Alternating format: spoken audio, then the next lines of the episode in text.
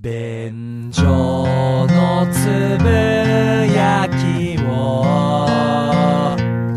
みんなに届けたい小さなスケールの大きな野望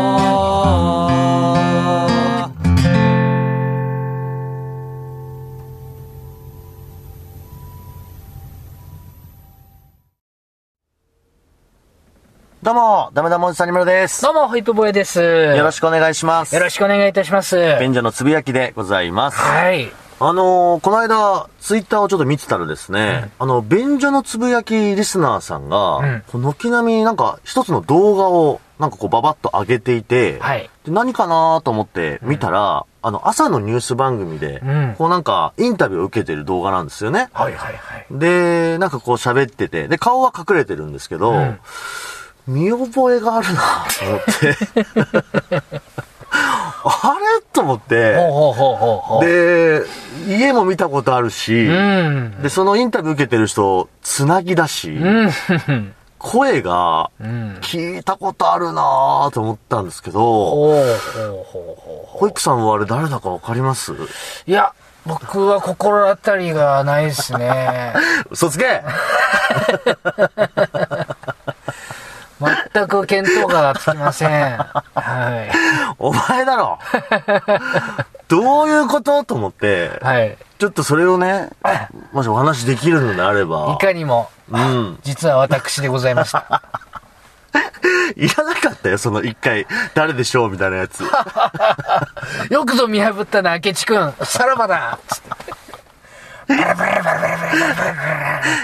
いいらない、いらない、そんなの。ヘリコプターからぶら下がった、はしごに捕まりながら。ずいぶん、ずいぶんダッサいぜ、その感じ。また王明智君やっぱあんただったんだね。そう。怪人二十面相こと、ホイップボーイでございま した。いや、あのー、はい。えー、2週間ぐらい前に、はいはい羽鳥慎一のモーニングショーっていう、はいテレ朝だったかな、うん朝の情報番組があるんですよ。はいはいはいうんそこの中で、えー、とある社会実験がありましてね、うん。えそれの、えー応募者、はい。応募ね、参加してるわけじゃないの、まだ。うん、うん、応募者に、えーインタビューをしようっていうところで、うん顔出しなし匿名でもって僕が取材されましてね、はい、はい、はい。その映像が出たっていう、うんまさか俺ってわかるとはって思いましたけど ねいや、あのぜひね、これまだ見てない方はね、うん動画見てほしいんですけど、すぐわかりますよ、あれ。そう声の感じと、だから声がやっぱなんと言ってもね、 便所のつぶやきを一回でも聞けばお、ー声が完全にあの加工されてるわけじゃないから、 うんあもう僕はもう、笑っちゃいましたもん。あわかるんだそうそうそう。と思って、うんうんまたある人なんか、はいこのフローリングのピカピカさはホイップさんに間違いないみたいなこと言って さ細かいとこ見るな。はい いやいやいや、よくわかるなと。はい。別に僕もね、ツイッターとかで部屋映してるから、うんまあね覚えがあるなっていうのもあるんだろうけれども、ただね、あのー実験の主催者側からの要望だったので、うんうん僕ですとはちょっとね、言えなかったんです そよ。こはちょっと隠してほしいというそうことだったわけね。そういうことなんですうう。だから僕はね、沈黙を貫いてたんですうん。なよ。るほど。もうね、えー、ツイッター中、いや、日本、世界がもう、あれはホイップボーイなんじゃないかって言 って、すいません。大騒ぎになってましたよ ね。おいさん。ごめんなさい。ちょっと、大人の事情で、俺って言えなかった。申し訳ないよ、お本いさん。ちょっと悲しいお知らせ一つお伝えしておくとはいえ、え便所のつぶやきを聞いてくださってるリスナーさんの中でも、はい2%ぐらいです。当リアルなこと言うな、おい。あれ、ホイップさんじゃないって言ってんのは2%です。あ、今、じゃあ、あの、聞いている98%のリスナーさんは、あ何の話あ、そんなんあったのそうです。今ここで、へえ、 あ、ちょっと見てみようかなーってなってる感じですい。や、あのね、面白い実験なんですよ。うんうん。エクソグラフっていうはい社会実験なんですよ。ほう京都大学を卒業して、んまあ多分そうね、30半ばぐらいの、うまあん若いベンチャーやっている男性の方がこれを立ち上げたんですよ。何かっていうと、あのー部屋の中に、もう四角ないように、はい。えー何台もカメラを仕掛けて、はいは24時間、うー生活パターン、行動っていうものをデータとして取るという。ほそして、えーそのデータ被験者には、えーそうね、20万円う。うん。報酬として支払いますよという、うー実験なんです。なるほど。もうホイップさんの本当24時間が、まあ、見張られる。そういうことでござそいのます。代わりにはお金がもらえるよと。はい。ほまあ、とはいうものの、んうー僕であるという、う。うん。うーなんでしょう、個人情報うんうんは、あー匿名化されるんです。うん。うん。だからまあ、技術的に、えー僕の顔であったりとか、姿、形っていうものには CG マスクを施すから、ほうこいつが誰かっていうことはなるほどね。わからないように、はいはあの、加工する。いはい。うんうんうん。そして、えーただその代わりですね、やっぱりあの、えー入浴であったりとか、えー排泄トイレもそうですし、えー自主練、うんうん。そして、まあ、ホイップボヤの日課である性行 為、そこら辺も全部取られるっていうこと。一個だけ妄想入りましたけど、 え一個だけ。普段のホイップさんの生活の中の、なんか一つだけ嘘が、嘘がありましたけど。自主練は俺しないタイプだったわいやいや、そういう男だ。 そっちじゃね、その後だよ。あーあー、性行為。成功 よ言ってて恥ずかしくないの恥ずかしいよ。でももう、自分で言わないと自我が保てねえんだよ、俺は。なんなんだ ?33 にして、自分で自分の握って。俺何やってんだってもうね、若い時より自主練後の虚無が強いんだよ。こんな話したいわけだよ。本当だよ。そんな憂いはどうでもいいんだよ、そう今。やっていいんだよ。まあまあまあ、もう本当に資格ないようはいはいに、すべて全部取りますよというものなんですよ。これは、配信をしようっていうわけじゃないんですうんうよ。ん。ただ、生活のデータを取るっていうことが目的なんですようーん。なるほど。例えば、1日にどれぐらいトイレに行くのか、何回冷蔵庫を開けるのか、うんうんスマートフォンを触っている時間はどれぐらいなのか、はいはいテレビはどれぐらい見ているのか、そういうところのデータっていうのが主眼なんですよなるほどね。うんうんうん。そして、なぜこれが社会実験かというとですよ、うん僕らは今インターネットを使って、はいえー Amazon であったり Google、Apple とかさ、うん Facebook とか、様々なところに個人情報を、まあ、無自覚にいっぱい明け渡してるわけですよ。はいはいはい。そして、この巨大企業たちっていうのは、膨大な、あのー、データを持ってるわけでさ、うんえー買い物パターン、はいはいはい生活思考とかっていう。うんうんうんもう、喉から手が出るデータを、この巨大企業たちは持っていて、うんそして我々はそれに対して、無自覚にデータを提供し続けている。はいはいはい。これを、もっと直接的にうん、部屋にカメラを仕掛けるということでデータを取っていくとしたら、果たしてどうなるんだろう。これを欲しがる企業は現れるんだろうか。なるほど。そして、これに参加しよう、うんそれをやってもいいという人は現れるんだろうか。うん。報酬はだとしたらいくらが妥当なのかっていうところも含めての実験。そうか。だから、意外とね、結構崇高な目的そうがあるし、うんうんえー尖った実験でもあるんですよ。ね、あくまで実験だからね。そう。我々のプライバシーに対する意識っていうものが、もしかしたら変容している時期にいるのかもしれないわけですよね。うんうんうん。そういう実験の参加者、僕は応募していまして、はいはいうん結果的に落ちてしまったんですけれどもね。そうなんだ。うん。あだから落ちたからようやく言えるよーうになるほど、なるほど。うん。そうかそうか。僕がね、応募した段階では、えー採用枠はね、とりあえず1ヶ月やるっていう実験なんですけど、5人なんですよ。うーん。 5人のうち、でも応募者50人ぐらいしかいなくて。あ、少ないんだ。そう。ほう。でね、この実験の主催の方、うんベンチャーの社長がはいはい嘆いててさ、うんうん。全然集まんねえ。うんで、もう何が悩みって、この50人のほとんどが、あのね、結構ね、富裕層だったりする。ほう年収的に結構高い額をもらってる人たちが応募してるんですようー。なるほど。まあそうかもしれない。そういう実験が行われるっていう情報をキャッチしてる。結構アンテナ感度の高い、はいはいはい。教養がある人が、知的好奇心でもってうん。応募しちゃっているから、実は言うとサンプルとしてあまり適切ではない可な能る性ほがどあるね。ってことよ。よ特別新しいものとかに興味がある人たちはいだからはいね。はいはいはうんい。でなるべくその実験としてはノーマルな人を。そう、ノーマル使いなたいという人ことだもんねうんが欲しいっていうのを書いてたかうら、ん。もう、じゃあと。うん。それこそ富裕層じゃないやつここにい る。そして運よくこの実験の情報をキャッチした俺がいる はいはと思って、応募エントリーフォームからさ、い。うん。とにかくお金が欲しいです。芸能関係を今やっておりますはいが、それだけでは食べていけず、アルバイトをしている始末。僕は実験の意義、そんなのどうだっていいんですお。ただお金が欲しい、それだけだ、みたいな、そういうアプローチで、なるほど。すがったんだね。 そう。ある程度演じる必要がある。はいはいはいまあもちろんお金欲しいんだけど、うんうん。その実験の面白さっていうのもあるんだけうんはいはいはいどは、い興味深さもあるんだけど、いや、俺はそんなの関係ねえんだよ。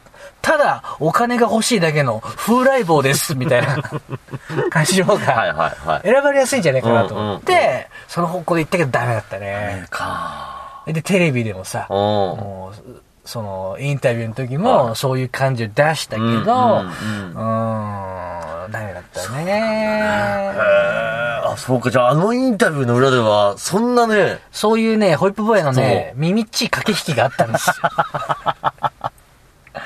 でもまあ、あの、カスコで顔を出さなかったってのは別に、ホイップさんが望んだことではなくて。そうそうそう。ね。今、長々僕が実験のさ、趣旨を説明したじゃんか。はいはい。つまり、プライバシーの問題、匿名の問題っうん。ていうところが、この実験の肝でもあはるいんですよ。はいはいはい。だから、そこで、こんなね、全然プライバシー関係ありませんって いう、怒り野郎が出てきたら、それはそれでやっぱり、うん実験の趣旨がブレてくる。なるほどね間違った印象を与えるから、うんうんうん主催者側からの、あー匿名顔出しなしでお願いしますねっていう話だったんですよ。俺全然出していいけ どね。まあまあね。お金欲しいでーすピロピロピローつって。まあ、それやってたらすぐ落ちただろうね。すぐ落ちる。すぐ。はい、こいつサンプルとして適切じゃありません。バーンってなっちゃうなるほど。んいや、これ今今日、ホイップさんから真相聞いてすごいスッキリしましたけど。そうですよ。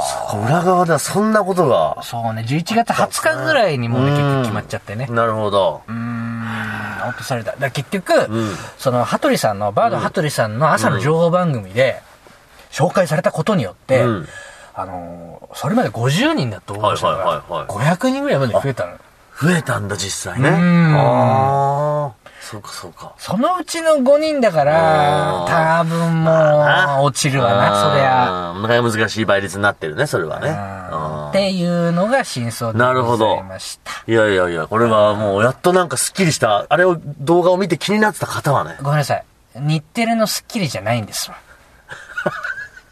あ、ごめんなさい、今僕番組名言ったんじゃないんですよ。羽鳥慎一のモーニングショーなんで。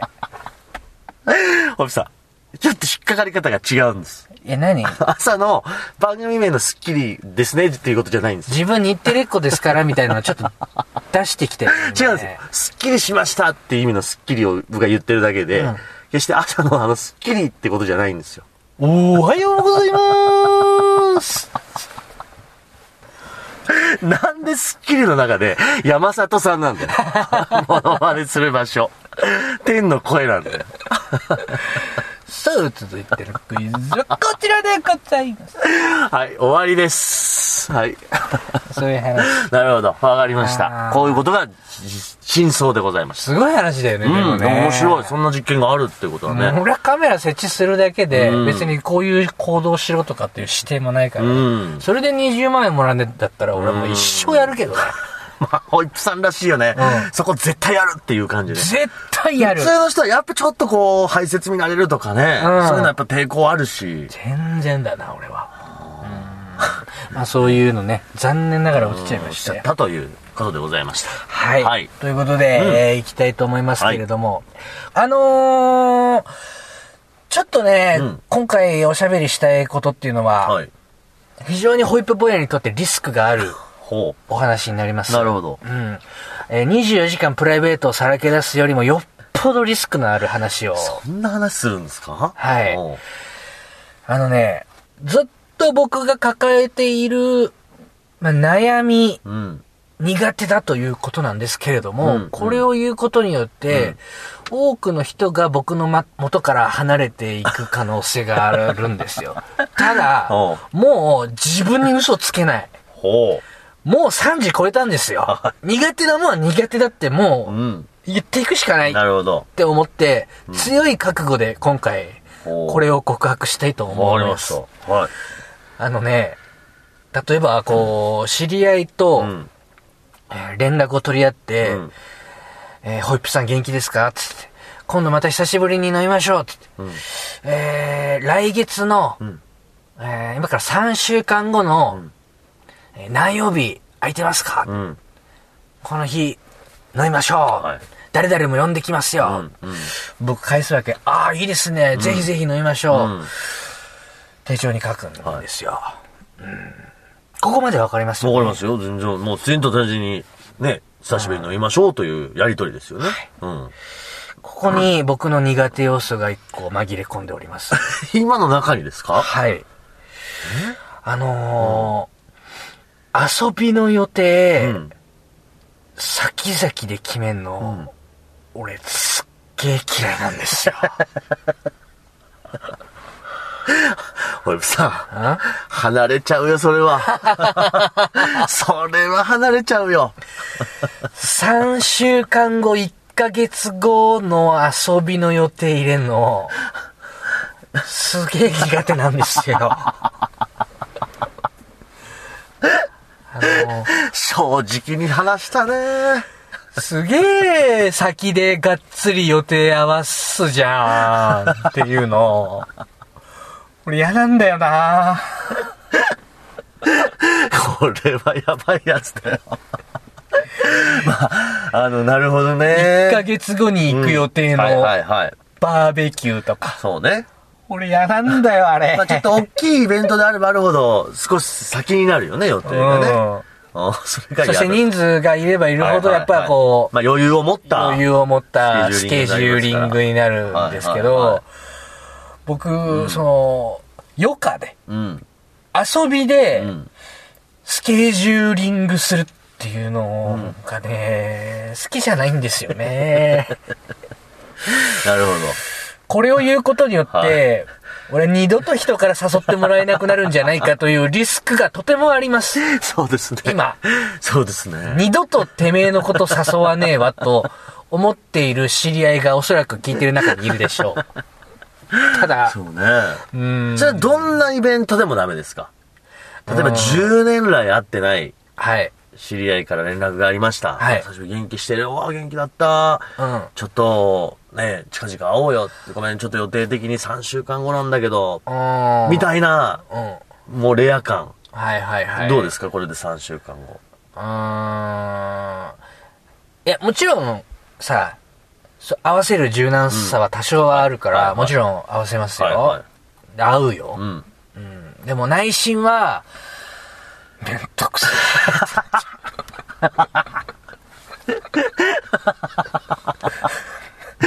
まあ、めんどくさいって言いました。 い。はい。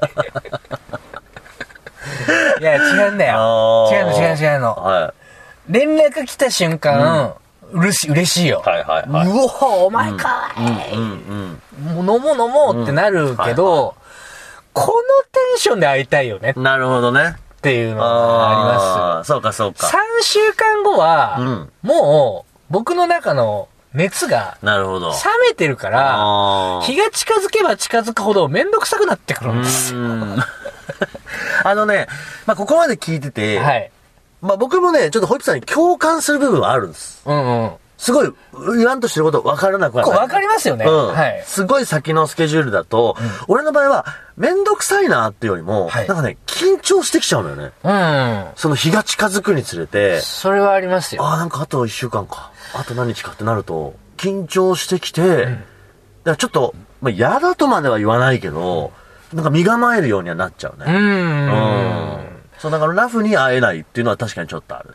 でも、それこそ熱量が下がってるからじゃない、うんとも思うよ確かにね。熱量がある時って、うん何を話そうとかそんなこと考えてないよ。はいはいはい。会いたいやりたいよ、それ、うん。はいとか、そういう気持ちじゃん。はいはい。熱量が下がってくるから、冷静にんシチュエーションを想像するわけですよ。うんうんうん今回、誰々さんに誘われてきたバーベキューだけど、俺、冷静に考えると、喋、れる仲いい人、誰々さんしかいねえな、はいはいはいえでも、なんかあの、誰々さんの知り合いの知り合いのあのし人たちも来るんでしょ。結構俺孤独になる。緊張してきた。名刺持ってった方がいいかなえ、何話そうえ、俺どういうキャラで行った方がいいのかな、はいはいえ、合コンみたいな空気ひょっとすると。いや、俺既婚者で行って俺大丈夫って、いろいろ考えちゃうか確らじゃなかにいいろんな考えが巡るよね。うん確かに。これ、うん明日行きませんだったら、うんそんなこと考えないと思う確な。かにそうだね。熱あうるん。から。まあちょっと一心不乱に、よし、行こうってなるよね。そうう。ん。だから、俺ね、先々のえー予定立てられるのね、嫌なんだよね。お仕事だったら全然いいけどね。はいはいはい。まあね。逆に言うと、お仕事じゃないのに、うん1ヶ月先にう、ん。何々川でうん。バー ベキュー。何々川河川敷でバーベキュー。はい。 10時、何々駅集合。えーホイップ坊や、えー肉2キロ分持参と か、手帳に書くのが、何してんだこんなもんつってなっちゃうの。やってられるか仕事じゃねえんだ。なんで入り時間と持ち物とか決めなきゃいけないんだよ。そうか。確かにでも、こう、みんなで遊ぼうっていうイベントが、どんどん仕事みたいな感じになっていっちゃうっていうフね。ランクに来てんだよ、俺は。 なるほどね。だから、もう直近がいいよね、俺はうねん。ちなみに、ホルさん、いつぐらいまで先だったら許せるの二日後。短え。短えなギリ二日後かな。 二日しか持たない。 僕はごめんなさい、一週間は我慢できますよ。おや、俺はもう今日明日だね。もう、もうそこから先は、ちょっともう億劫になってきて。そう。で、俺はね、う。うん。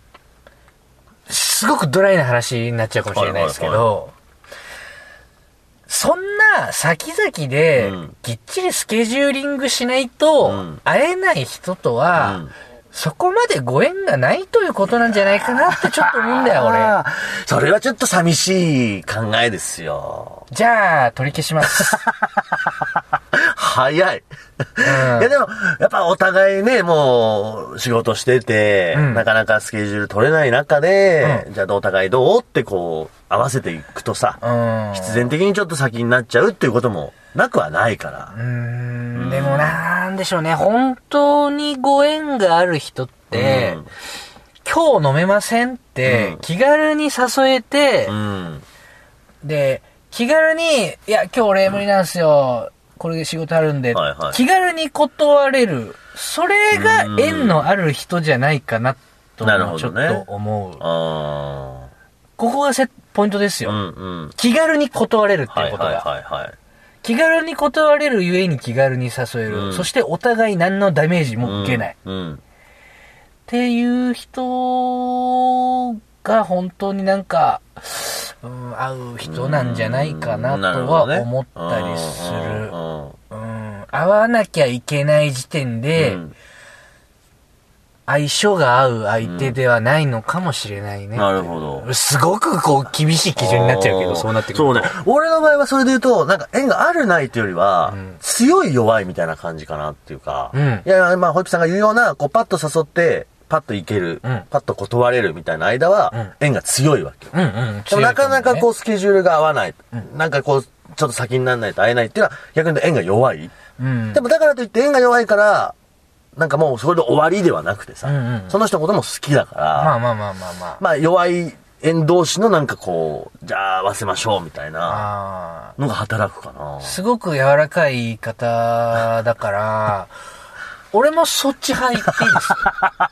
今のその論、俺のものにしていいですかダメです。なん か、ご縁がないっていう言い方すっごい冷たいね。さっき俺言ってたけど。うんご縁が強い、弱い。こそうですね。れだね。 これだね、じゃねえ。でもニュアンス的には僕も二村さんとうん本当に一緒なんだということはそうそうまあね。でも分かってほしい、あ、そう、だから、それも、それで言うと、僕もホイップさんの 今日言いたいことは、ちょっと共感しますよ。うん。やっぱりこう、うんってこう身構え出すしそ、う。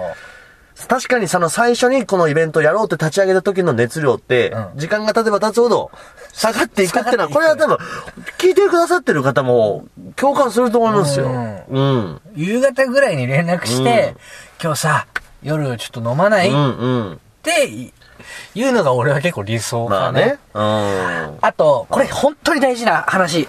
もうこっからが本番だ よ。え、こっから、と完全に仕切り直した感じありますけだど。いぶ遅いけ どね。急にゴール前からアクセル踏み出したけど、あおの、僕は、あのーそうね、今日明日明後日ぐらいで予定空いてないですかって聞く方が結構優しいと思う。ほ例えば、二村さん、あの、俺がね、苦手な相手だったとしましょう。うんまあ実際苦手でしょうし、はいホイップボーイってね、はい二村さんにとって、は。はいいはいはいはいじゃないんだ よ。こっから5分間時間無駄にして喧嘩したろか。例え ば、誘われたくない相手だとしましょう、ホイップボーイがう。ね。うん二村さん、今度バーベキュー行きましょうよ。つって半年後の日曜空いてます。うん。まあ、空いてるよね。うん絶対空いてるじゃん。空いてる空いてる。極論にして分かりやすくしてるよ。はいはい。先々にすれば、うんするほど、うん絶対空いているんですよ。確かにね。孫正義じゃない限り。うんうんうん。これやられると、うん断れなくなっちゃうんですはいよ。はいはいは逃げ場がないんだよね。い。なるほどね。うんうん。だから、僕はさ、今までうん、数々の女の子にデートのお誘いしてきました。はい。俺の優しいところは、今日明日明後日で空いてないかのスケジュールを聞くってことです よ。そうすると、ごめんなさいああ。今バタバタしてて、えー明後日までちょっと余裕がないんですって断れるじゃん。うんうんうんうん。でも、ゆかちゃん、半年後、映画見に行かないうん。え半年後仕事入ってる嘘でしょそりゃ。絶対空いてるよね。今から開けといてよ。ってやろうと思えばできるわけですそよ。うだね。なんでそんな怖い男の演技うま いのいつもやってるから ね。バカ野郎、おい。やってねえわ。あだから、うーん、結構予定をう、んさあ、先々まであ開ける、まあね。開けさせるってね、うん結構逃げ場なくなっちゃうから、うーん。それでも、ホイップさんの言ってるのはすごい誘い上手だと思うわ。うん相手にちゃんと断る猶予も与えて、うんどうですかっていう提案の仕方はね。う。うんん。俺はだでから、も、そう逃げ道だよね。そうだよね。逃げ道そうだそようそうそごめんなさい、今ちょっと、うん明日空いてないんです。う。うん。急なんで、ちょっとごめんなさいって言えるじゃん。ん。僕はだからそれ、そういう、さっきのホイップさんが言う、何じゃあ半年後空いてますかみたいな話が来た時って、うん絶対俺、いやなんか入るかもしんないんで、ちょっとギリギリまで、ひとまず入れときますけど、みたいな。仮押さえを絶対するね。あーうん、絶対決定にしない、させない。うんあ、でもじゃあ、あのー一応決定ってことで大丈夫ですかうん、またちょっと近くなってダメになっちゃったらまた連絡します。ごめんなさい。あのーじゃあ全然連絡してくれたら大丈夫なんで。はいじゃあとりあえずあの、LINE グループ、あの、誘ってきますね。 LINE グループ作ります。はいい。あの、半年後のバーベキ半ュー、年後のバーベキューのためにはい、LINE グループ作ったんで、招待しますんで。あ、あ、わかりました。のー田中さんも、ニムさん来るって言ったらめっちゃ喜んでました。あ、そうですか。はい。 ああ、わかりました。あ、じゃあ、まあまあ、なんとか調整はしますんで。ニムさん、ちょ申し訳ないんですけど、はいあの、車出してもらっていいです、当日。い や、このメンバーで車、車出せるの、僕とニムさんしかいないんですよ。ああ、でも僕行けないかもしれないですよ。あ、でも、で、その時断ってくれて全然構わないんで。車出さないって僕がなっちゃうと、ど、どうするんですかみんな。あー、まあ、それはまあその時考えまあーす。そうですかはい。わでもわまかありし、今から開けとけばいけますでしょ。たそうですね。まあまあまはあ、いよほどのことがない限りは。はいはい。なんで、まあじゃあほぼほぼ確定っていうことで。わかりました。はい。よろしくお願いします。怖え。で、追い詰めることはいくらでもできること 確かだにけな。ですよ。めガツガツした感じだったな。こうめっちゃ空気読めない感じだと、こういうことが起こりうるんですよ。そうだね。そういうことでした。俺割とリアルだったでしリアルだった。ょ。いや、確定じゃないんで、あの、役割ちょっと待ってってなったでそうしだょ。ね。うん。今、多分聞いてる皆さんも、自分の身の回りにいるホイップボーイが浮かんだと 思う。その漢字が浮かんだと思う。やめろ、空気読めない感じで俺を 浮かべんじゃないよ。どんだけイメージあるんだはいはい。いやー、なるほどいね。や、そう。でもこれはもう、俺、ちょっと30年以上生きて、うんもうこれは告白しなきゃいけないなと思っなたる。ほど。うん。いや、これはでもね、あの、一歩踏み出したことによって、はい。わかりますって人結構いると 思いますよ。いるかな正直。わかりますって人はいると思います。ホイップさん友達いなくなるよとか、そういうのすげえ来そうだけど。いやいやいやいや、でも、誘い方の話は、うんちょっとホイップさんの意見は俺参考にするというかね。あうん、いいと思う。なるほそどねういう相手に対して親切だよね。あ。いや、ちょっと皆さん、どうお考えでうん。しょう 皆さんどう考えてしまはうい。かと。いうわけで以上、便所のつぶやきでございまあしりがた。とうございました。